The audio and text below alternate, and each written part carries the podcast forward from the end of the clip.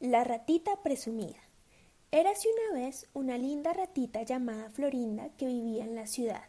Como era muy hacendosa y trabajadora, su casa siempre estaba limpia y ordenada. Cada mañana la decoraba con flores frescas que desprendían un delicioso perfume y siempre reservaba una margarita para su pelo, pues era una ratita muy coqueta. Un día estaba barriendo la entrada y se encontró una reluciente moneda de oro. ¡Oh, qué suerte la mía! exclamó la ratita. Como era muy presumida y le gustaba ir siempre a la moda, se puso a pensar en qué bonito complemento podría invertir ese dinero. Mm, ya sé qué haré.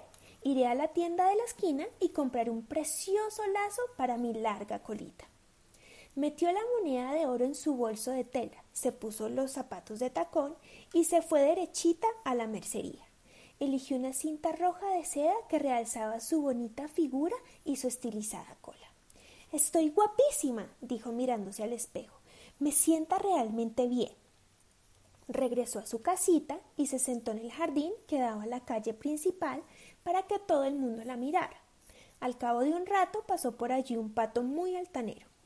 Hola, Florinda, hoy estás más guapa que nunca. ¿Quieres casarte conmigo? ¿Y por las noches qué harás? Cuá, cuá, cuá, cuá. Uy, no, qué horror. se espantó la ratita. Con esos graznidos yo no podría dormir. Poco después se acercó un sonrosado cerdo con cara de bonachón. Pero bueno, Florinda, ¿qué te has hecho hoy que estás tan guapa? Me encantaría que fueras mi esposa. ¿Quieres casarte conmigo? ¿Y por las noches qué harás? Oink, oink, oink, oink. Ay, lo siento mucho. Con esos ruidos tan fuertes no podría dormir. Todavía no había perdido de vista al cerdo cuando se acercó un pequeño ratón de campo que siempre había estado enamorada de ella. Buenos días, ratita guapa, le dijo. Todos los días estás tan bella, pero hoy, hoy estás impresionante. Me preguntaba si querrías casarte conmigo. La ratita ni siquiera lo miró. Siempre había aspirado a tener un marido grande y fuerte, y desde luego un minúsculo ratón no entraba dentro de sus planes. Déjame en paz, anda, que estoy muy ocupada hoy. Además, yo me merezco a alguien más distinguido que tú.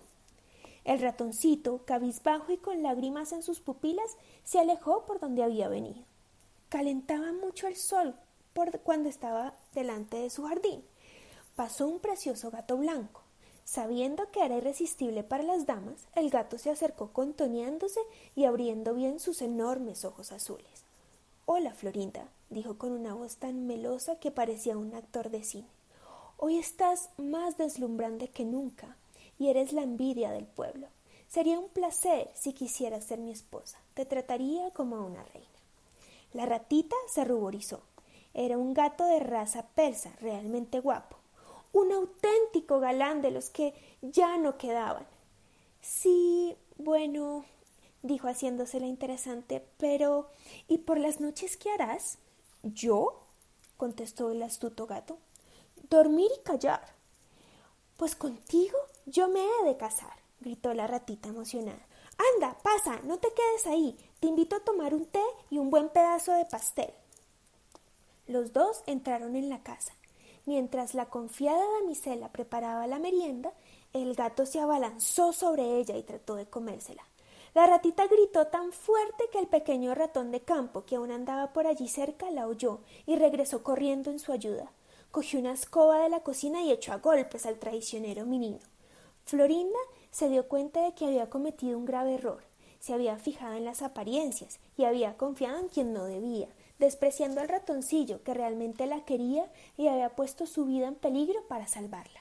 Agradecida, le abrazó y decidió que él sería un marido maravilloso, Pocos días después organizaron una bonita boda y fueron muy felices el resto de sus vidas.